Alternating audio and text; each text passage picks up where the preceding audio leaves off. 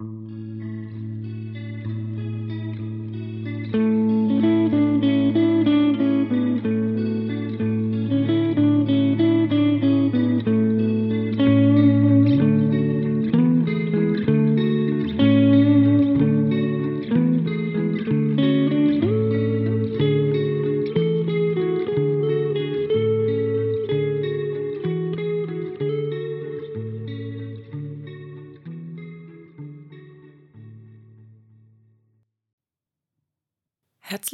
Zurück zu Anarchie und Cello.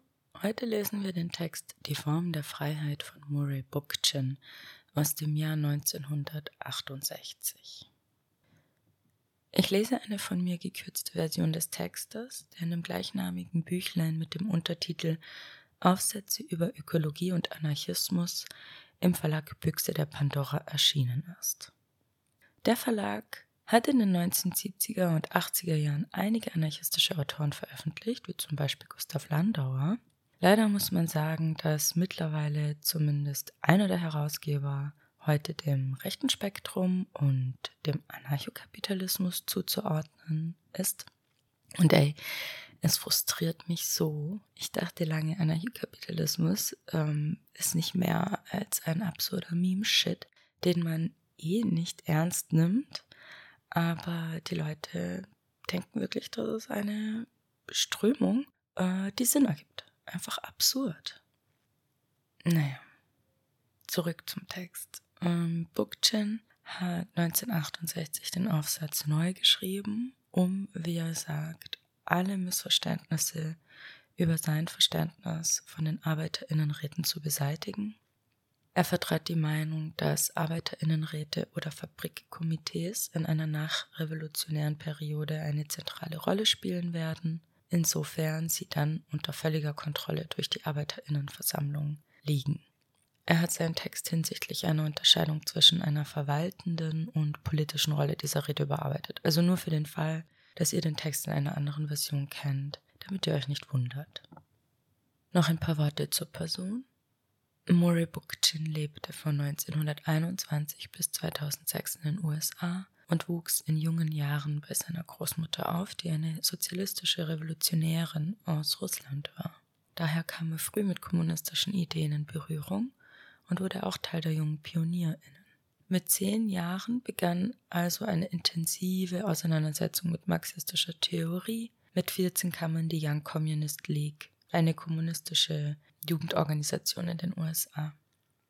Das heißt, dass er schon sehr früh an Lesekreisen, Diskussionen teilnahm und Demonstrationen und auch gewerkschaftlich organisierte. Nach der Highschool arbeitete er als Elektriker, später in einer Gießerei. Dann wurde er Betriebsratsvorsitzender und widmete sich zehn Jahre der gewerkschaftlichen Arbeit. Noch vor dem Hitler-Stalin-Pakt las er Trotzki und wurde Trotzkist. Durch das Scheitern früher revolutionärer Theorien begann er zu zweifeln, ob es nicht hm, andere Theorien brauche, die über die Klassenanalyse hinausgehen. Außerdem war er kein Fan der zentralistischen Regierung der Sowjetunion. Also es ging ihm nie darum, Marx äh, nicht mehr anzuwenden, aber er wollte einen Weg finden, eine Klassenanalyse produktiv weiterzuentwickeln, weil er es als notwendig ansah, sich genau anzuschauen, wie der Kapitalismus funktioniert und dass er eben alle Lebensbereiche beeinflusst, nicht nur den ökonomischen, sondern eben jeden Aspekt des Lebens.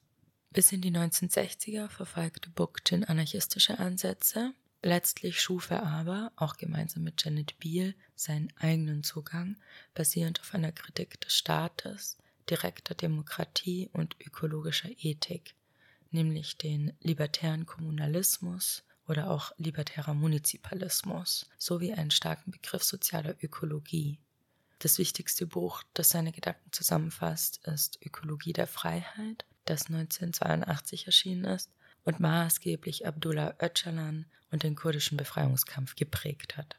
Bookchin war eine kontroverse Person, to say the least. Er hatte eigentlich mit Menschen jeder linken Tendenz Beef, hat alle kritisiert, aber diese Kritik kam halt auch nicht von irgendwoher und er hat sicherlich alle Widersprüche, mit denen wir auch heute konfrontiert sind, verkörpert und gelebt. Wenn ihr mehr über ihn erfahren möchtet, kann ich euch seine diversen Vorträge auf YouTube, aber auch das Gespräch mit Debbie Bookchin, seiner Tochter, im Podcast Revolutionary Left Radio empfehlen. Die Formen der Freiheit. Die Freiheit hat ihre Formen. Wie personalisiert, individualisiert oder dadaesk der Angriff auf die herrschenden Institutionen auch immer sein mag, eine befreiende Revolution wirft stets die Frage auf, welche neuen gesellschaftlichen Formen an die Stelle der alten treten werden. Früher oder später muss sich ein revolutionäres Volk damit auseinandersetzen, in welcher Weise es das Land und die Fabriken verwalten wird, aus denen es seine Lebensmittel bezieht. Es muss sich damit auseinandersetzen, wie es Entscheidungen treffen wird, die die Gemeinschaft insgesamt betreffen. Wenn also revolutionäres Denken überhaupt ernst genommen werden will, muss es sich unmittelbar mit den Problemen und Formen gesellschaftlicher Verwaltung befassen. Es muss die Probleme, die eine kreative Entwicklung befreiender Gesellschaftsformen mit sich bringt, einer öffentlichen Diskussion zugänglich machen.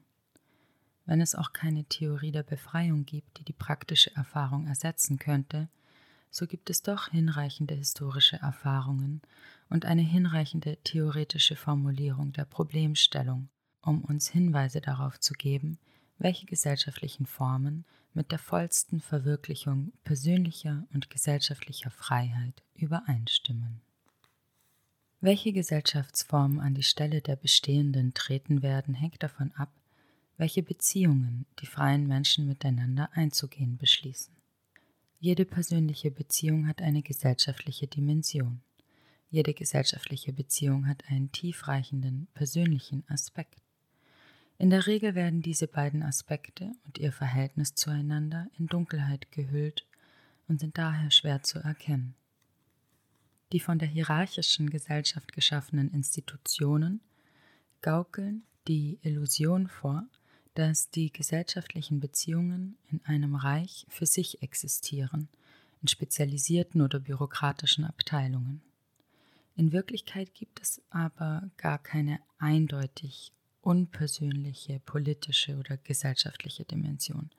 Sämtliche gesellschaftlichen Institutionen der Vergangenheit und Gegenwart sind von den Beziehungen zwischen den Menschen im täglichen Leben abhängig, besonders in jenen Bereichen des täglichen Lebens, die zum Überleben notwendig sind. Die Produktion und Verteilung der Lebensmittel, die Erziehung der Jugend, die Unterhaltung und Reproduktion des Lebens. Die Befreiung des Menschen nicht in irgendeinem vagen historischen, moralischen oder philosophischen Sinne, sondern im konkreten Bezug auf die vertrauten Einzelheiten des Alltagslebens, ist ein grundlegend gesellschaftlicher Akt und stellt die Frage nach den Gesellschaftsformen als Frage nach den Formen der Beziehungen zwischen den Individuen.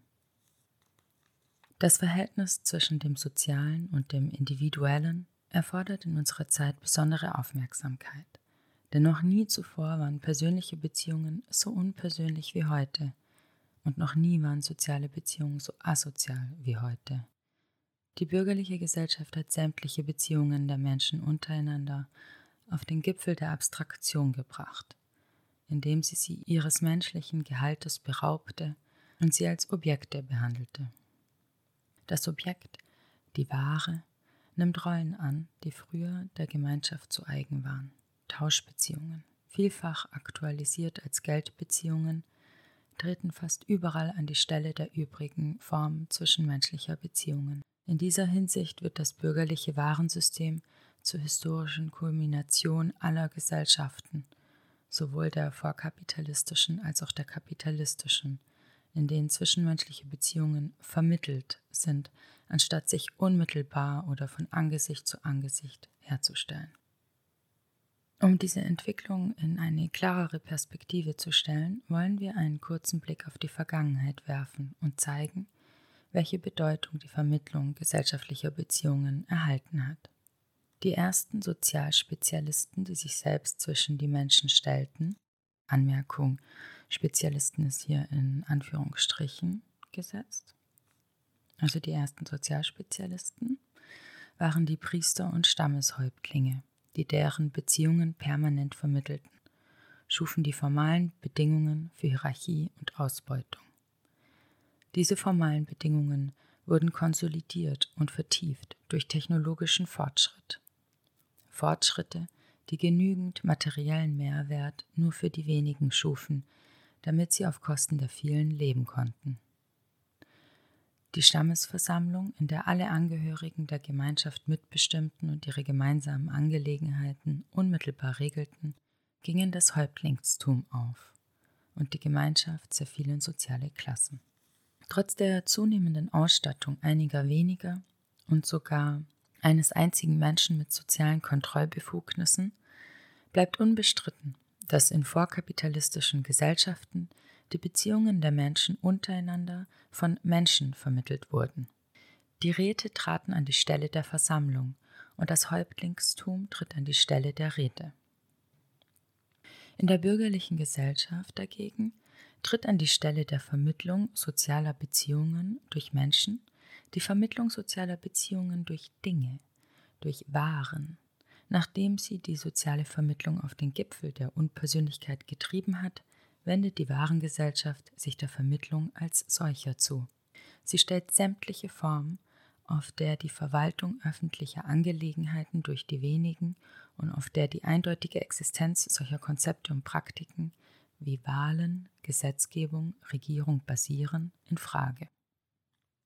Der schlagendste Beweis für diese gesellschaftliche Umorientierung sind die Forderungen nach Tribalismus und Gemeinschaft, die heute fast intuitiv von amerikanischen Jugendlichen erhoben werden. Diese Forderungen sind nur in dem Sinne regressiv, dass sie zeitlich zu vorhierarchischen Formen der Freiheit zurückkehren. Grundlegend progressiv sind sie in dem Sinne, dass sie strukturell zu nicht hierarchischen Formen der Freiheit zurückkehren. Demgegenüber bricht die traditionell revolutionäre Forderung nach Räteorganisationsformen, in Klammern, die Hannah Arendt als das revolutionäre Erbe beschreibt, Klammer zu, nicht völlig mit dem Terrain der hierarchischen Gesellschaft. Arbeiterräte entstehen zunächst als Klassenräte. Diese Räte können ebenso gut zur Aufrechterhaltung der Klassengesellschaft wie zu ihrer Zerstörung benutzt werden. Es sei denn, man geht davon aus, dass die Arbeiter aufgrund ihrer Interessen als Arbeiter zu revolutionären Maßnahmen gegen die hierarchische Gesellschaft getrieben werden. Da schreibt er eine Annahme, die ich glattweg ablehne. Wir werden in der Tat sehen, dass das Rätemodell viele strukturelle Grenzen enthält, die die Herausbildung einer Hierarchie begünstigen. Für den Augenblick soll der Hinweis genügen, dass die meisten BefürworterInnen von Arbeiterräten dazu neigen, die Menschen in erster Linie als ökonomische Wesen zu sehen, entweder als Arbeiter oder als Nichtarbeiter. Diese Betrachtungsweise lässt die Einheitlichkeit des Selbst völlig außer Acht. Der Mensch wird als gespaltenes Wesen gesehen, als das Produkt einer gesellschaftlichen Entwicklung, die den Menschen vom Menschen und schließlich jeden Menschen von sich selbst trennte. Diese einseitige Betrachtungsweise wird auch dadurch nicht völlig korrigiert, dass Verwaltung der Produktion durch die Arbeiter und Kürzung der Arbeitszeit gefordert werden, denn diese Forderungen lassen die Natur des Arbeitsprozesses und die Qualität der Freizeit des Arbeiters völlig unberührt. Wenn Arbeiterräte und Arbeiterselbstverwaltung es nicht schaffen, die Arbeit in eine freudvolle Tätigkeit, die Freizeit in ein wunderbares Erlebnis und den Arbeitsplatz in eine Gemeinschaft zu verwandeln, so bleiben sie bloß formale Strukturen, ja Klassenstrukturen. Sie heben die Beschränkungen des Proletariats als Produkt bürgerlicher Gesellschaftsbedingungen nicht auf. In der Tat lässt sich keine Bewegung, die die Forderung nach Arbeiterräten erhebt, als revolutionär betrachten, solange sie nicht weitreichende Veränderungen in der Arbeitsplatzumgebung zu bewirken versucht. Schließlich handelt es sich bei Räteorganisationen um Formen vermittelter Beziehungen, nicht um unmittelbare Beziehungen von Angesicht zu Angesicht. Wenn diesen vermittelten Beziehungen nicht durch unmittelbare Beziehungen Grenzen gesetzt werden, indem man politische Entscheidungen den letzteren und bloße Verwaltungsaufgaben den ersteren überlässt, neigen die Räte dazu, Brennpunkte der Macht zu werden. Ja, wenn die Räte letztlich nicht in eine Volksversammlung aufgehen und wenn die Fabriken nicht in neue Formen von Gemeinschaften integriert werden, so werden weder die Räte noch die Fabriken die Entfremdung zwischen Mensch und Mensch und zwischen Mensch und Arbeit aufheben. Grundsätzlich lässt sich der Grad der Freiheit in einer Gesellschaft daran ablesen, durch welche Beziehungen die Menschen in ihr zusammengehalten werden. Handelt es sich um offene, nicht entfremdete und kreative Beziehungen, so wird die Gesellschaft frei sein. Sind Strukturen vorhanden, die, sei es durch Zwang oder durch Vermittlung, offene Beziehungen verhindern, so wird es keine Freiheit geben, egal ob die Produktion von den Arbeitern verwaltet wird oder nicht. Denn das Einzige, was die Arbeiter in diesem Fall verwalten, ist die Produktion, das heißt die Vorbedingungen des Lebens, nicht die Bedingungen des Lebens. Keine Form gesellschaftlicher Organisation lässt sich isolieren von den gesellschaftlichen Bedingungen, die sie organisiert. Sowohl Räte als auch Versammlungen haben gleichermaßen den Interessen der hierarchischen Gesellschaft wie denen der Revolution Vorschub geleistet. Die Annahme, dass die Formen der Freiheit als bloße Formen behandelt werden könnten, wäre so absurd wie die Annahme, dass Rechtsauffassungen als bloße Fragen der Rechtsprechung behandelt werden könnten. Form und Inhalt der Freiheit bestimmen sich wie Gesetz und Gesellschaft gegenseitig. Umgekehrt gibt es Organisationsformen, die dem Ziel der Freiheit förderlich sind und solche, die ihm hinderlich sind und die gesellschaftlichen Bedingungen begünstigen zuweilen die einen und zuweilen die anderen. In dem einen oder anderen Maße verändern diese Formen denjenigen, der sich ihrer bedient, oder sie verhindern seine Weiterentwicklung. In diesem Artikel wird die Notwendigkeit von Arbeiterräten, genauer gesagt von Fabrikkomitees, als revolutionäres Mittel zur Aneignung der bürgerlichen Wirtschaft nicht in Zweifel gestellt. Im Gegenteil. Die Erfahrung hat wiederholt gezeigt, dass das Fabrikkomitee als eine anfängliche Form der Wirtschaftsverwaltung von entscheidender Bedeutung ist. Doch keine Revolution kann sich mit Räten und Komitees als letzter oder auch nur als beispielhafter Form gesellschaftlicher Organisation begnügen. Ebenso wenig wie, in Anführungsstrichen, Verwaltung der Produktion durch die Arbeiter als eine abschließende Form wirtschaftlicher Verwaltung betrachtet werden kann. Keine dieser beiden Beziehungen ist weitreichend genug, um Arbeit, Freizeit, Bedürfnisse und die Struktur der Gesellschaft insgesamt zu revolutionieren. Den revolutionären Aspekt der Räte- und Komiteemodelle setze ich in diesem Artikel voraus. Mein Anliegen ist es, die konservativen Züge, die ihnen zu eigen sind und die das revolutionäre Projekt verderben, zu untersuchen. Es ist schon immer modern gewesen, in den sogenannten proletarischen Revolutionen der vergangenen 100 Jahre nach Modellen gesellschaftlicher Institutionen herumzusuchen. Die Pariser Kommune von 1871, die Sowjets von 1905 und 1917 in Russland, die revolutionären Syndikate nach 1930 in Spanien und die Räte von 1956 in Ungarn. Sie alle sind nach Beispielen für die zukünftige Gesellschaftsorganisation durchstöbert worden. Was so muss man sich fragen, ist diesen Organisationsmodellen gemeinsam? Die Antwort lautet sehr wenig, außer ihren Beschränkungen als vermittelte Form. Spanien bietet, wie wir sehen werden, eine willkommene Ausnahme.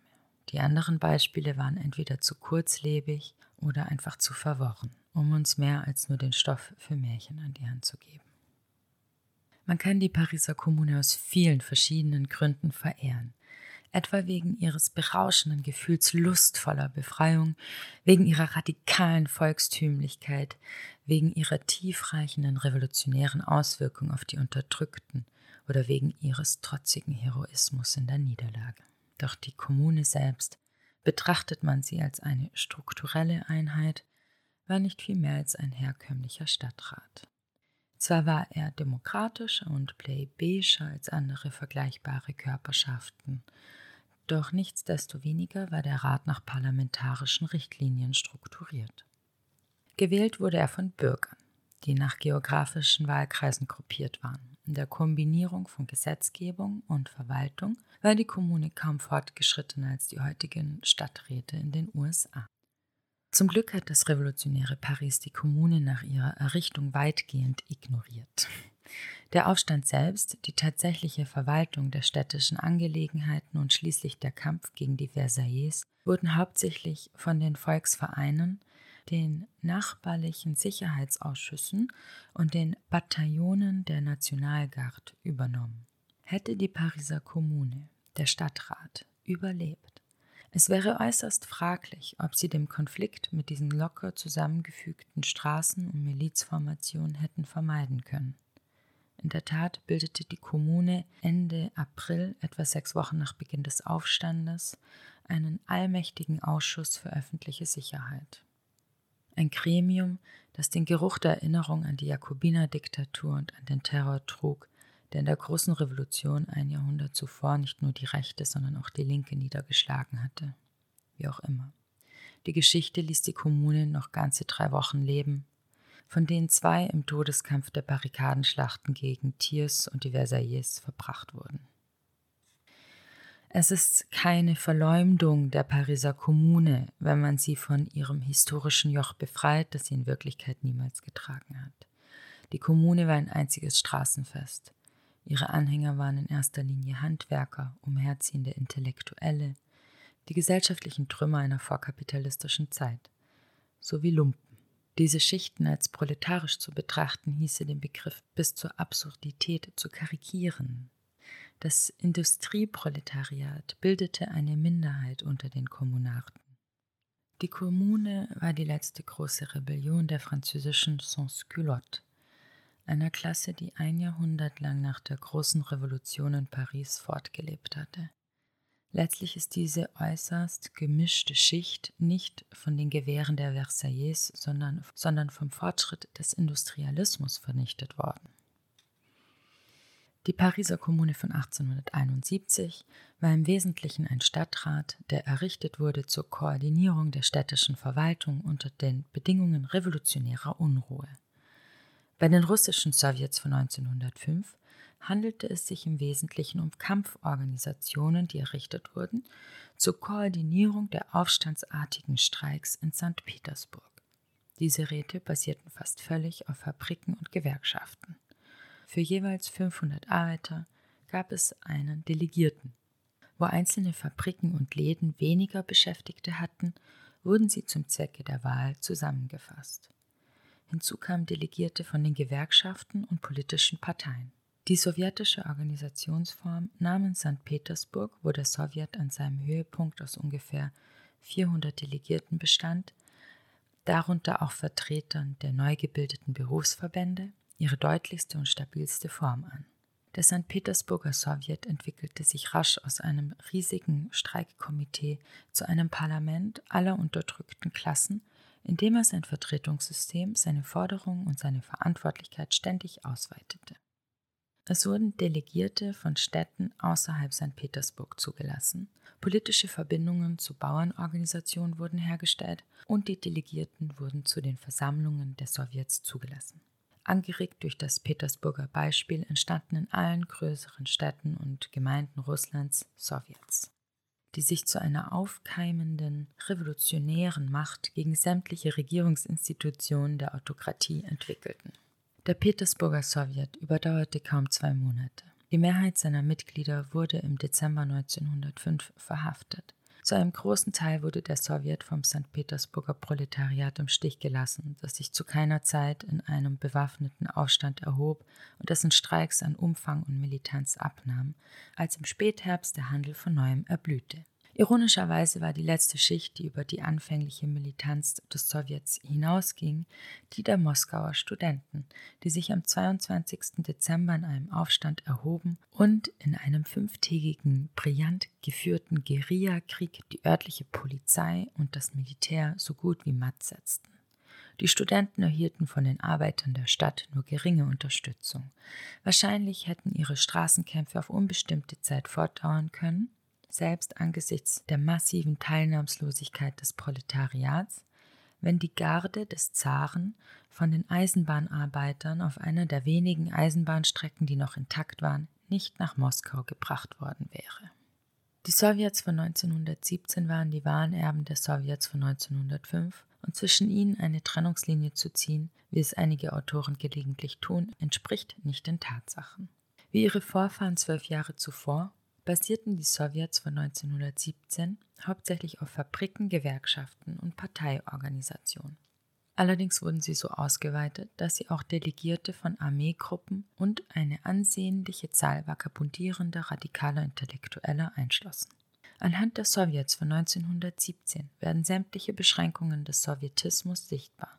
Wenngleich die Sowjets als lokale Kampforganisation von unschätzbarem Wert waren, so erwiesen sich ihre nationalen Kongresse immer mehr als nicht repräsentative Körperschaften. Die Kongresse wurden nach sehr hierarchischen Richtlinien organisiert. Die lokalen Sowjets in den Großstädten, Kleinstädten und Dörfern wählten Delegierte für die Bezirks- und Regionalgremien.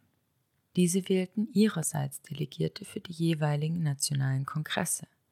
In größeren Städten war die Abordnung für die Kongresse zwar weniger direkt, aber nichtsdestoweniger war sie indirekt, angefangen vom einzelnen Wähler in einer großen Stadt zum städtischen Sowjet und vom städtischen Sowjet zum Kongress. Auf jeden Fall aber war der Kongress durch eine oder mehrere Vertretungsebenen von der Masse der Wähler abgetrennt. Die Sowjetkongresse sollten alle drei Monate zusammentreten. Dadurch entstanden zwischen den einzelnen Sitzungen viel zu große Zeitspannen. Der erste Kongress vom Juni 1917 bestand aus etwa 800 Delegierten. Spätere Kongresse waren noch größer und zählten bis zu 1000 oder mehr Delegierte. Um die Arbeit der Kongresse zu beschleunigen und die Kontinuität zwischen den dreimonatlichen Sitzungen zu wahren, wählten die Kongresse einen Exekutivausschuss, dessen Mitgliederzahl 1918 auf 200 festgelegt und 1920 auf eine Höchstzahl von 300 erweitert wurde. Diese Körperschaft sollte mehr oder weniger permanent tagen. Aber auch dieses Gremium galt als zu schwerfällig und so wurde der größte Teil seiner Zuständigkeiten nach der Oktoberrevolution einem kleinen Rat von Volkskommissaren übertragen. Nachdem sie den zweiten Sowjetkongress vom Oktober 1917 einmal unter ihre Kontrolle gebracht hatten, fiel es den Bolschewisten nicht mehr schwer, die Macht in den Händen des Rats der Kommissare und später im Politbüro der Kommunistischen Partei zu zentralisieren. Oppositionelle Gruppen verließen entweder den zweiten Kongress oder wurden später aus allen Sowjetorganen entfernt. Die dreimonatlichen Zusammenkünfte der Kongresse wurden dem Verfall überlassen. Der gänzlich von Bolschewisten beherrschte Exekutivausschuss und der Rat der Volkskommissare unterließen es einfach, den Kongress einzuberufen. Schließlich fanden die Kongresse nur noch einmal im Jahr statt. In gleicher Weise wurden die Zeitabstände zwischen den Zusammenkünften der Bezirks- und Regionalsowjets immer größer. Und selbst die Sitzungen des Exekutivausschusses, der von den Kongressen als permanent tagendes Gremium geschaffen worden war, wurden immer seltener, bis sie am Ende nur noch dreimal jährlich stattfanden. Die Befugnisse der lokalen Sowjets gingen in die Hände des Rats der Volksbeauftragten und zu guter Letzt die Befugnisse des Rates der Volksbeauftragten in die Hände des Politbüros der Kommunistischen Partei über. Dass die russischen Sowjets nicht imstande waren, die Anatomie einer echten Volksdemokratie zu bilden, ist nicht nur ihrer hierarchischen Struktur, sondern auch ihrer mangelnden Verankerung in der Gesellschaft zuzuschreiben. Die aufständischen Militärbataillone, aus denen die Sowjets ihre anfängliche Schlagkraft bezogen, waren äußerst labil, besonders nach dem endlichen Zusammenbruch der zaristischen Armeen. Die neu gebildete Rote Armee wurde von den Bolschewisten rekrutiert, diszipliniert, zentralisiert und an die Kandare genommen. Abgesehen von Partisanengruppen und Marineeinheiten blieben die sowjetischen Militärbehörden während des gesamten Bürgerkriegs politisch untätig. Die Bauerndörfer wandten sich ihren eigenen Angelegenheiten zu und nahmen an nationalen Problemen keinen Anteil. Das ließ die Fabriken zur wichtigsten politischen Basis der Sowjets werden. Und damit begegnen wir einem Grundwiderspruch von revolutionärer Macht als Klassenbegriff. Gerade weil der proletarische Sozialismus betont, dass die Macht ausschließlich auf die Fabriken gegründet sein muss, schafft er die Bedingungen für eine zentralisierte, hierarchische politische Struktur. So sehr ihre gesellschaftliche Position durch ein System der Selbstverwaltung auch gestärkt wird, die Fabrik ist kein selbstständiger sozialer Organismus. Das Maß gesellschaftlicher Kontrolle, die eine Fabrik ausüben kann, ist recht beschränkt, denn jede Fabrik ist in hohem Maße abhängig von anderen Fabriken und Rohstoffquellen, um betrieben zu werden und existieren zu können. Ironischerweise verlagerten die Sowjets, indem sie sich in erster Linie auf die Fabriken stützten und sie von ihrer örtlichen Umgebung abtrennten, die Macht von der Gemeinschaft und der Region auf die nationale Ebene und schließlich von der Basis auf die Spitze der Gesellschaft. Das Sowjetsystem bestand aus einem komplizierten Strang vermittelter sozialer Beziehungen, der nach landesweiten Klassengrenzen verknotet war das vielleicht einzige Mal, dass die Errichtung eines Systems von Arbeiter-Selbstverwaltung als Form von Klassenorganisation gelang, war in Spanien, wo der Anarchosyndikalismus eine große Zahl von Arbeitern und Bauern unter seinen Fahnen versammeln konnte. Die spanischen AnarchosyndikalistInnen suchten die Tendenz zur Zentralisierung bewusst einzuschränken. Die CNT, Confederación Nacional del Trabajo, die große anarchosyndikalistische Gewerkschaft in Spanien. Anmerkung: Listen to Federica Monsen und ihrem Text Was ist der Anarchismus? Die große anarchosyndikalistische Gewerkschaft in Spanien schuf eine Doppelorganisation mit einem System gewählter Ausschüsse als Kontrollinstanz für die lokalen Gremien und mit nationalen Kongressen. Die Versammlungen hatten die Befugnis, ihre Delegierten im Rat abzuberufen und Ratsbeschlüsse zu widerrufen.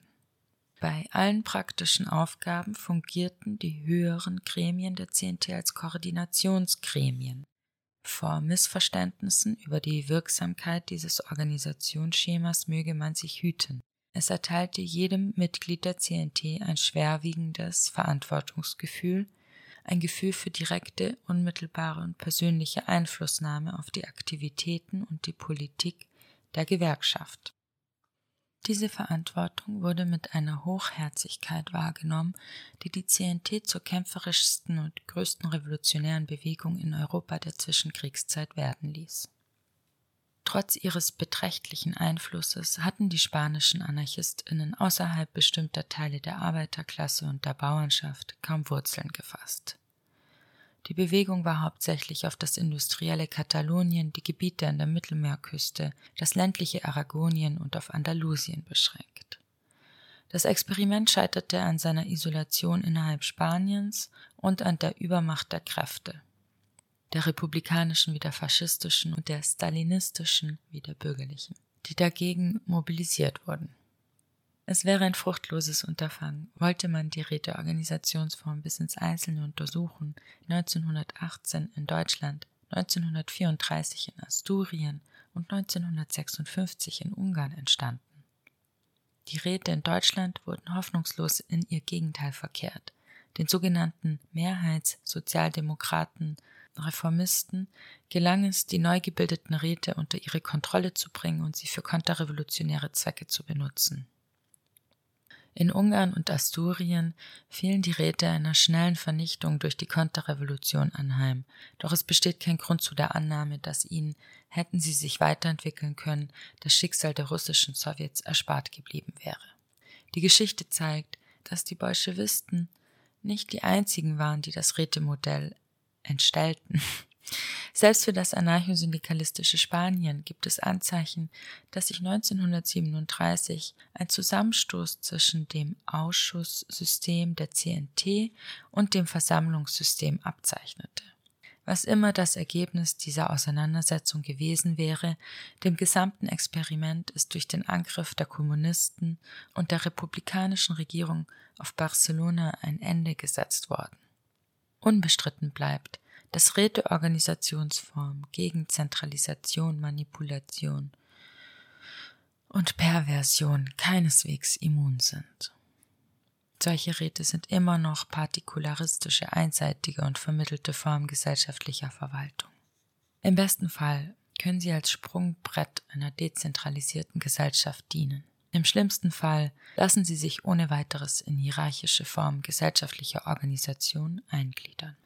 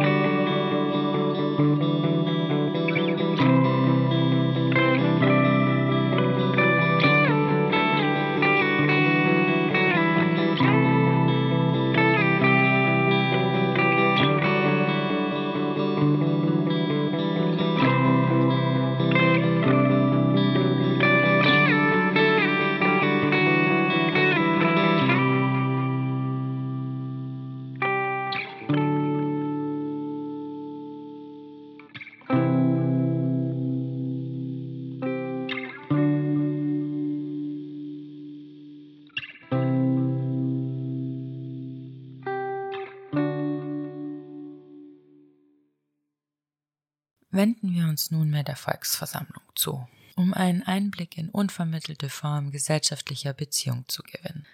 Die Versammlung bildete wahrscheinlich die strukturelle Grundlage der frühen Clan- und Stammesgesellschaft, bis ihre Funktion einem Vorkaufsrecht von Häuptlingen und Räten zum Opfer fielen. Im klassischen Athen trat die Versammlung als Ekklesia auf, Später erschien sie in gemischter und oft verkehrter Form in den europäischen Städten des Mittelalters und der Renaissance von neuem. Schließlich entstanden während der Großen Revolution von 1789 Versammlungen in Gestalt der Sektionen als die aufständischen Körperschaften von Paris. Die Ekklesia und die Sektionen verlangen eingehendste Untersuchung. Beide entwickelten sich in den komplexesten Städten ihrer Zeit und beide nahmen eine höchst verfeinerte Form an, indem sie oft Menschen von unterschiedlicher sozialer Herkunft zu einer beachtlichen, wenn auch nur vorübergehenden Interessensgemeinschaft zusammenschlossen. Es ist keine Übertreibung ihrer Beschränkung, wenn man behauptet, dass sie Arbeitsmethoden von einem solch erfolgreichen libertären Charakter entwickelten, dass selbst die fantasievollsten Utopien sich in der Spekulation nicht mit dem haben messen können, was jene in der Praxis erreicht haben. Die Athener Ekklesia hat wahrscheinlich in den frühen Versammlungen der griechischen Stämme ihren Ursprung. Mit der Entwicklung des Eigentums und der sozialen Klassen wurden sie durch eine feudale Sozialstruktur ersetzt und lebte seither nur noch in der sozialen Erinnerung des Volkes fort.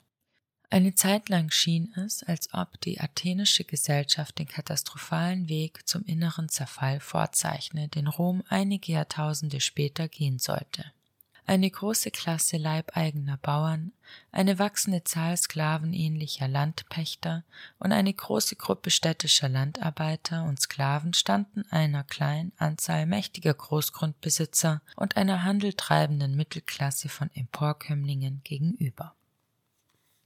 Im sechsten Jahrhundert vor Christus waren in Athen und Attika, der angrenzende Landwirtschaftsregion, sämtliche Bedingungen für einen verheerenden Gesellschaftskrieg herangereift.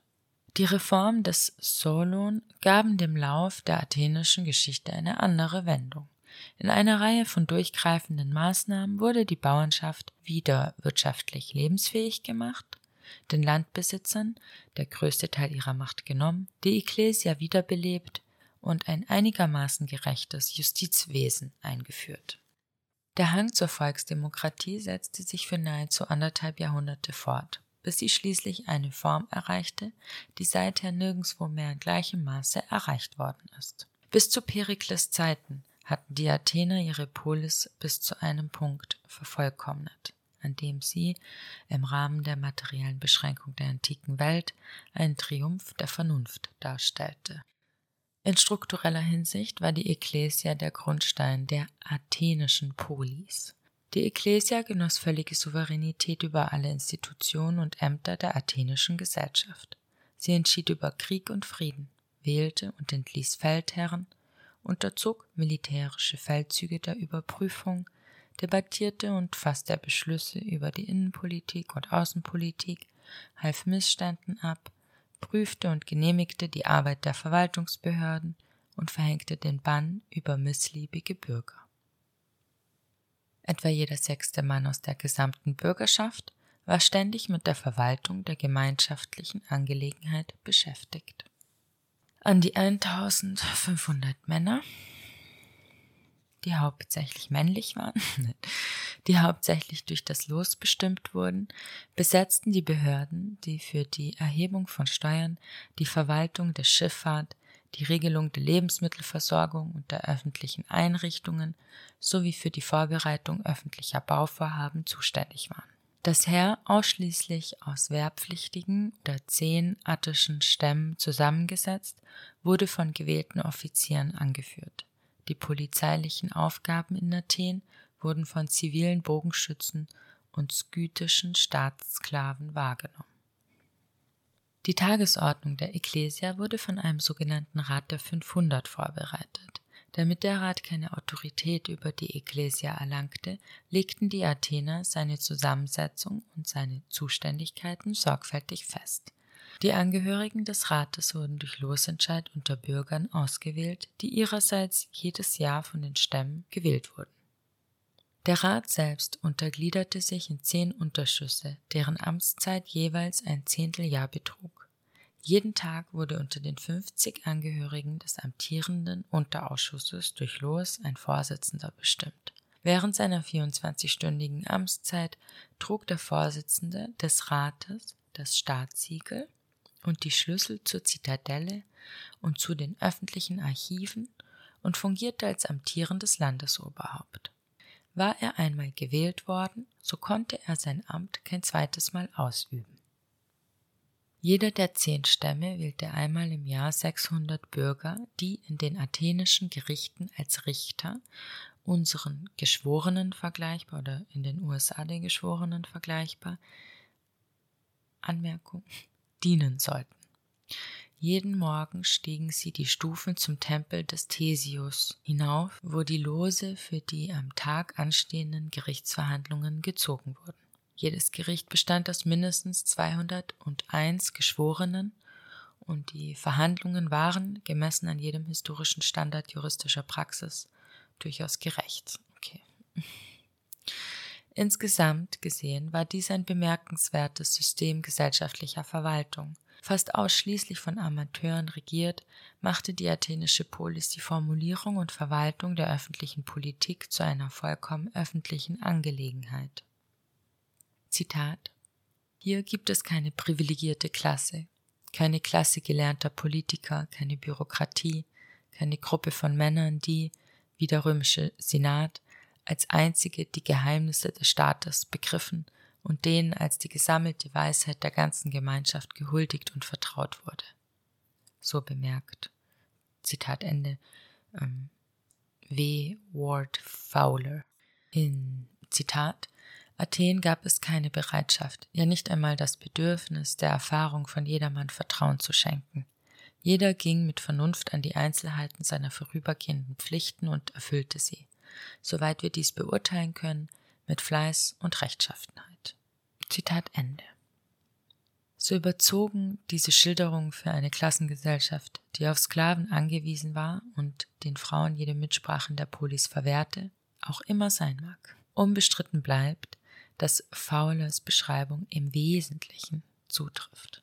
In der Tat liegt die Größe der Errungenschaften darin, dass Athen ungeachtet seines Charakters als patriarchalische Ordnung und als Sklavenhalter und Klassenstaat, den es mit der klassischen Gesellschaft gemein hat, sich insgesamt zu einer im wahrsten Sinne des Wortes funktionierenden Demokratie entwickelte.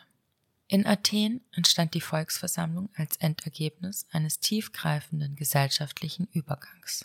Mehr als zwei Jahrtausende danach entstand sie in Paris als Hebel des gesellschaftlichen Übergangs selber, als revolutionäre Form und als aufständische Kraft zugleich. Die Pariser Sektion zu Beginn der 1790er Jahre spielten dieselbe Rolle als Kampforgane wie die Sowjets 1905 und 1917, mit dem entscheidenden Unterschied, dass die Beziehungen innerhalb der Sektionen nicht durch eine hierarchische Struktur vermittelt wurden. Die Souveränität lag bei den revolutionären Versammlungen selbst, nicht bei einer Instanz über ihnen.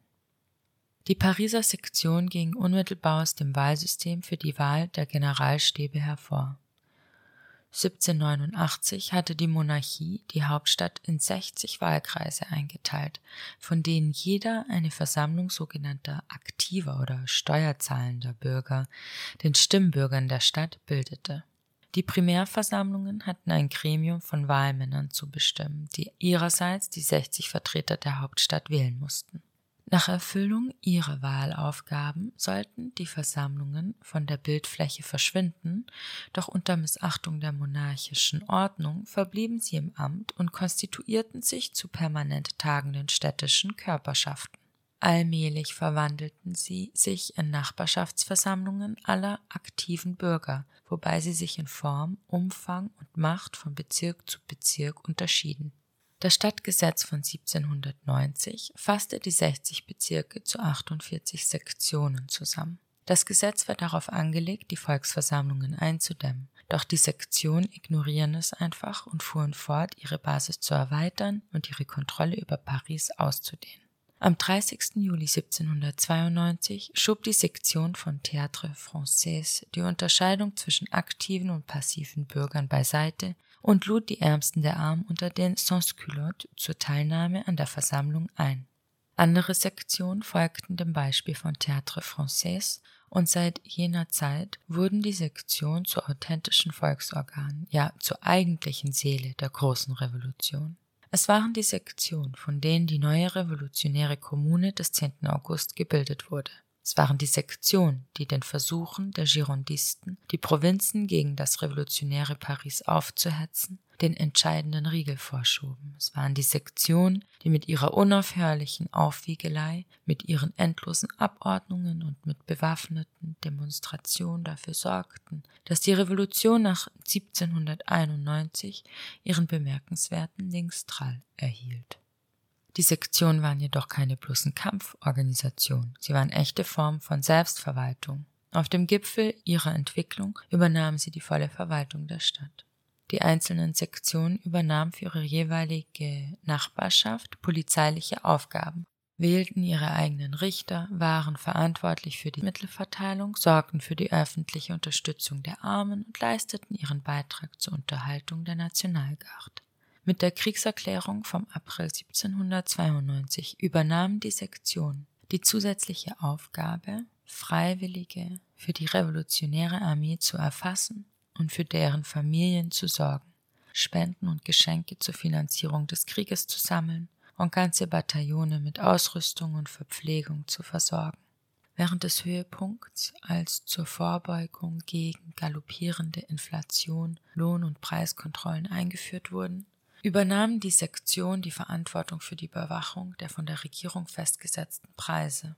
Um die Versorgung von Paris sicherzustellen, schickten die Sektion ihre Vertreter aufs Land, um Lebensmittel einzukaufen, herbeizuschaffen und für deren preisgerechte Verteilung Sorge zu tragen.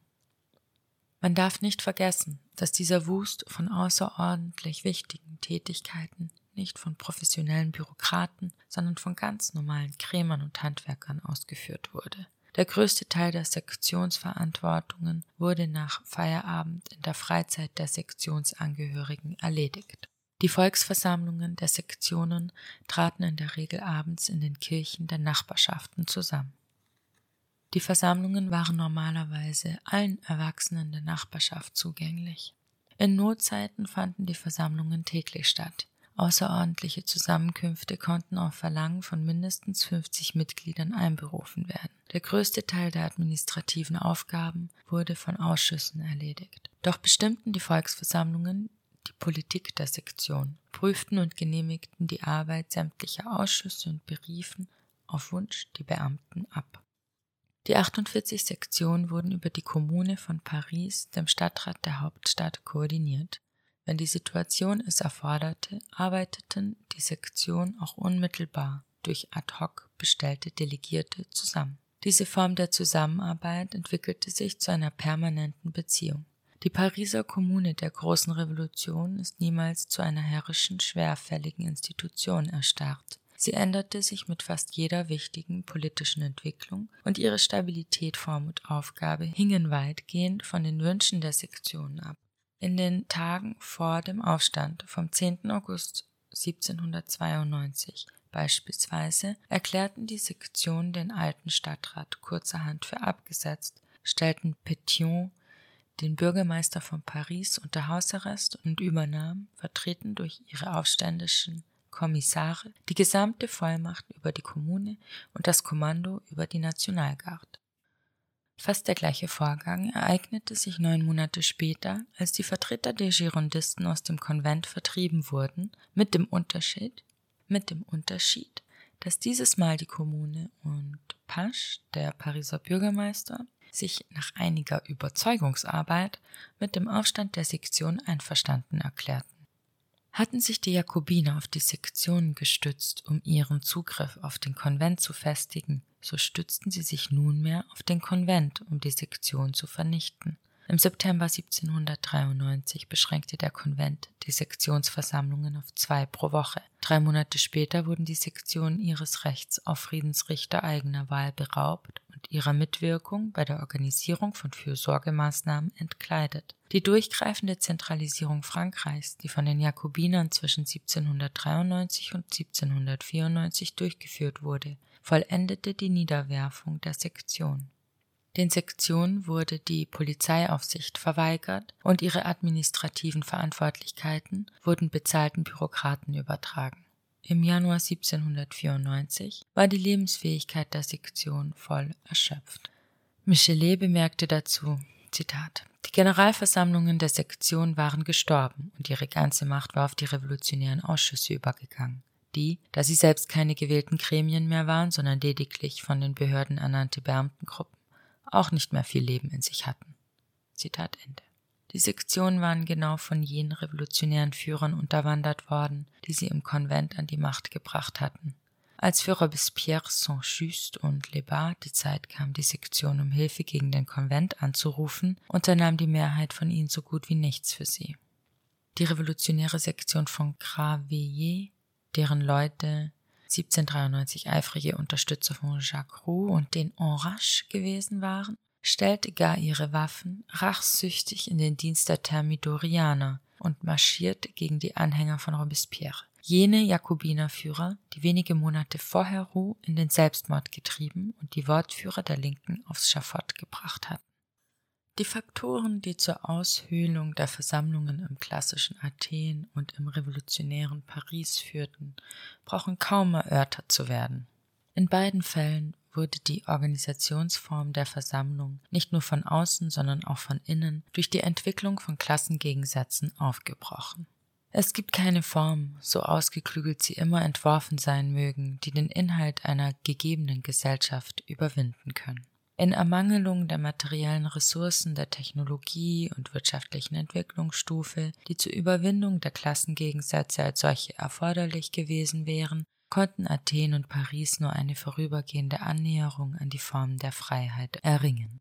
Und auch dies nur, um der sehr ernstlichen Gefahr des völligen gesellschaftlichen Untergangs zu begegnen. Athen hielt an der Ekklesia mehrere Jahrhunderte lang fest, vor allem deswegen, weil die Polis sich einen lebendigen Kontakt mit stammestümlichen Organisationsformen bewahrte. Paris entwickelte seine Organisationsform der Sektionen über eine Zeitspanne von einigen Jahren. Vor allem deswegen, weil die Sans-Culottes durch eine seltene Verkettung glücklicher Umstände je an die Spitze der Revolution geschwemmt wurden. Beide, die Ekklesia und die Sektionen, fielen genau den Bedingungen zum Opfer, die sie eigentlich in Schach halten sollten. Eigentum, Klassengegensätze und Ausbeutung, die sie aber unfähig waren zu beseitigen. Dass sie überhaupt funktioniert haben, ist das eigentlich Bemerkenswerte an ihnen, wenn man bedenkt, welche ungeheuren Probleme sie gegenüberstanden und welch gewaltige Hindernisse sie zu überwinden hatten. Man darf nicht vergessen, dass Athen und Paris Großstädte waren und keine Bauerndörfer. Gemessen am Standard ihrer Zeit handelte es sich bei ihnen um ausgesprochen komplexe und hochentwickelte Stadtzentren. In Athen lebten mehr als eine Viertelmillion Menschen, in Paris über 700.000. Beide Städte betrieben weltweiten Handel. Beide hatten mit komplexen logistischen Problemen zu schaffen. Beide hatten eine Fülle von Bedürfnissen, die nur durch ein ziemlich verfeinertes System öffentlicher Verwaltung befriedigt werden konnten.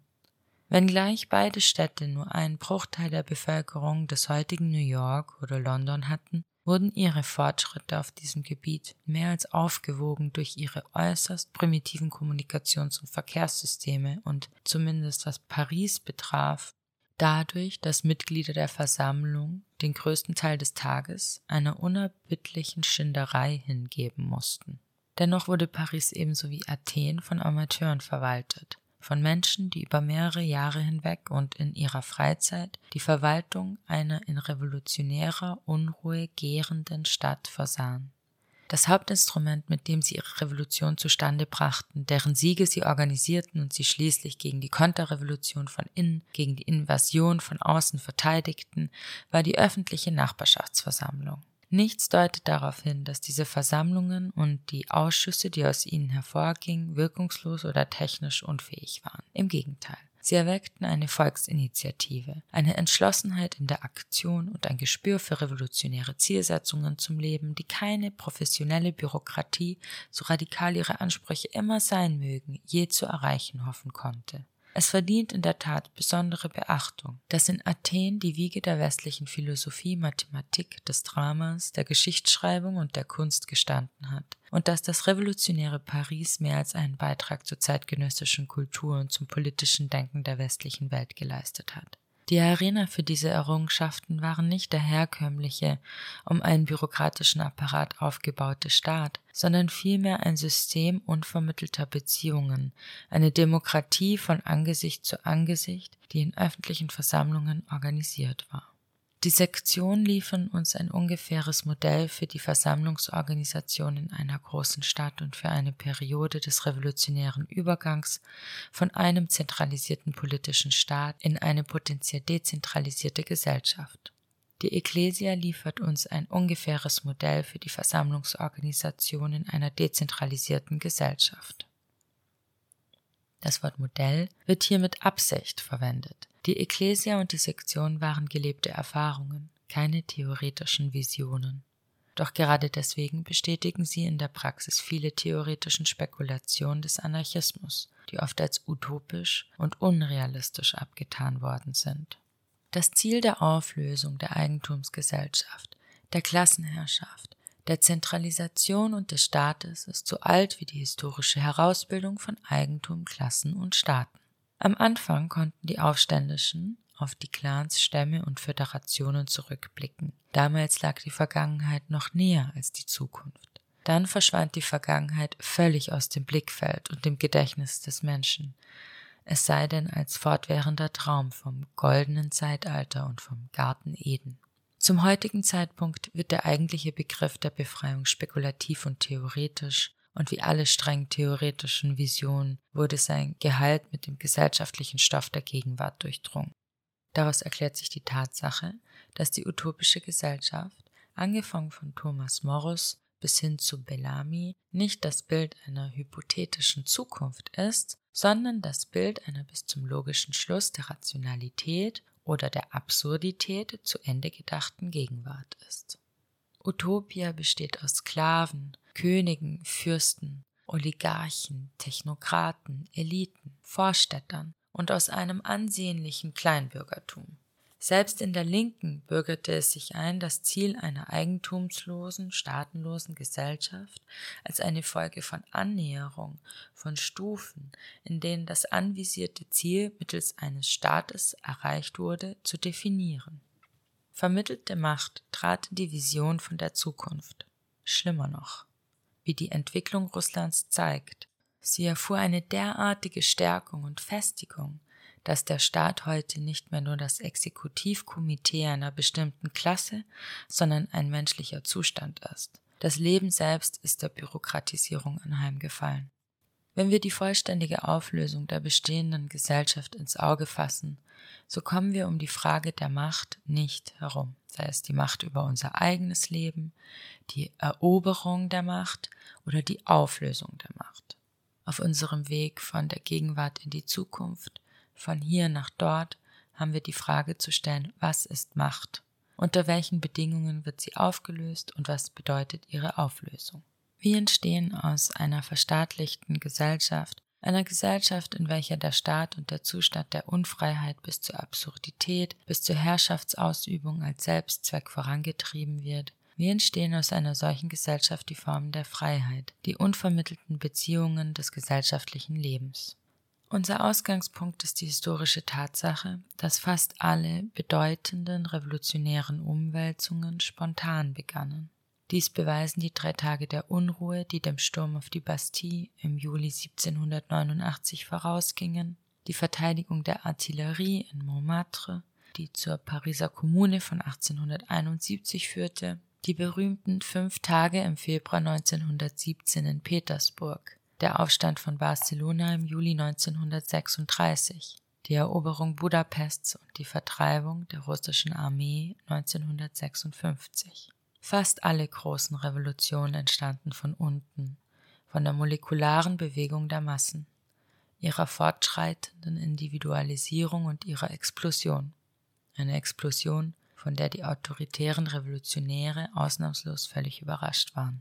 Es kann keine Trennung zwischen dem revolutionären Prozess und dem revolutionären Ziel geben. Eine auf Selbstverwaltung gebaute Gesellschaft muss mit dem Mittel der Selbstverwaltung errichtet werden. Dies beinhaltet das Schmieden eines Selbst, jawohl, eines buchstäblichen Schmiedens im revolutionären Prozess und einer Verwaltungsform, von der das Selbst Besitz ergreifen kann. Wenn wir Macht definieren als die Macht von Menschen über Menschen, dann kann Macht nur durch jenen Prozess aufgelöst werden, in dem der Mensch Macht über sein eigenes Leben erlangt und in dem er nicht nur sich selbst entdeckt, sondern auch, was wesentlicher ist, seine Selbstheit in all ihren gesellschaftlichen Dimensionen formuliert. So verstanden kann Freiheit dem Einzelnen nicht als das Endergebnis einer Revolution in den Schoß gelegt werden, erst recht nicht als das Resultat einer Revolution von Sozialphilistern, die von Autorität und Macht hypnotisiert und gefangen sind. Versammlung und Gemeinschaft können nicht per Gesetz oder Dekret ins Leben gerufen werden. Selbstverständlich kann eine revolutionäre Gruppe zielstrebig und bewusst die Verwirklichung dieser Form zu fördern suchen. Doch wenn Versammlung und Gemeinschaft keine Möglichkeit zu organisiertem Wachstum haben, wenn ihr Wachstum nicht durch die laufenden gesellschaftlichen Prozesse entfacht, entwickelt und zur Reife gebracht wird, so werden sie keine wirklich volkstümlichen Formen sein. Versammlung und Gemeinschaft müssen aus dem revolutionären Prozess selbst hervorgehen.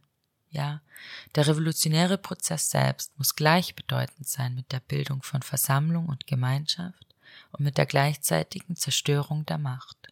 Versammlung und Gemeinschaft müssen zu Kampfparolen werden, nicht zu abgehobenen Allheilmitteln.